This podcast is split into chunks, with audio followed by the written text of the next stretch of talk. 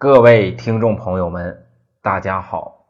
今天给大家带来的典故故事的名字叫做《青牛子气》。老子相传啊，长得虎背熊腰，两耳垂肩，曾任周朝管理书册的史官。相传啊，老子比孔子年长，且呀见多识广。一次，孔子巡游洛阳，便希望啊向老子请教学问。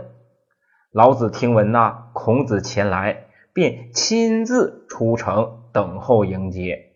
孔子手捧大雁而来，敬送老子啊，这也是啊当时的最高礼节了。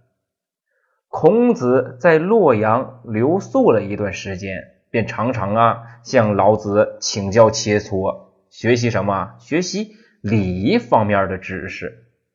老子告诫他呀：“当下呀礼坏乐崩，真正懂得礼仪而又能按照礼仪去行事的人啊，已经死光了。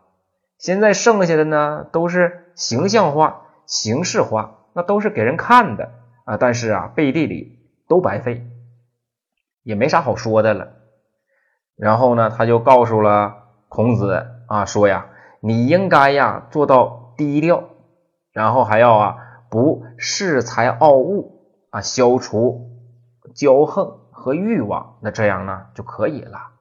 说完之后啊，那孔子哎点点头，那也就是准备离开了。孔子离开后，老子认为呀，时局非常混乱，社会矛盾重重。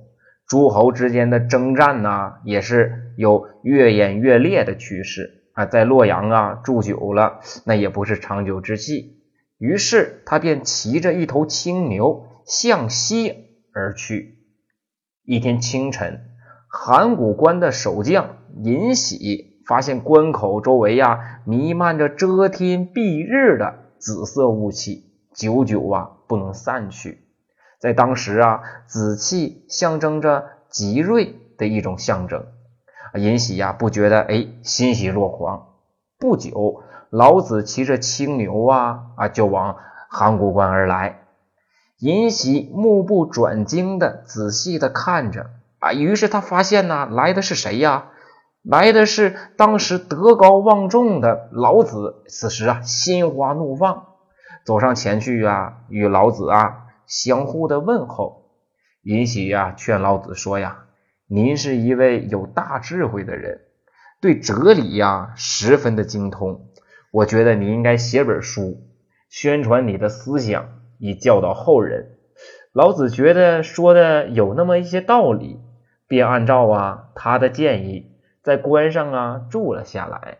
终于呢完成了这部《道德经》一书。那还有一个传说是什么呢？是这位守关的将领啊，就要老子跟他给他讲点东西啊，告诉告诉他一些事情。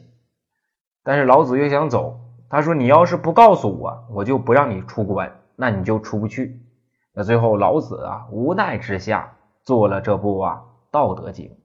无论呢是哪一种故事。那都说呢，那我们今天呢看到的这部《道道德经》啊，那得感谢这位函谷关的守将。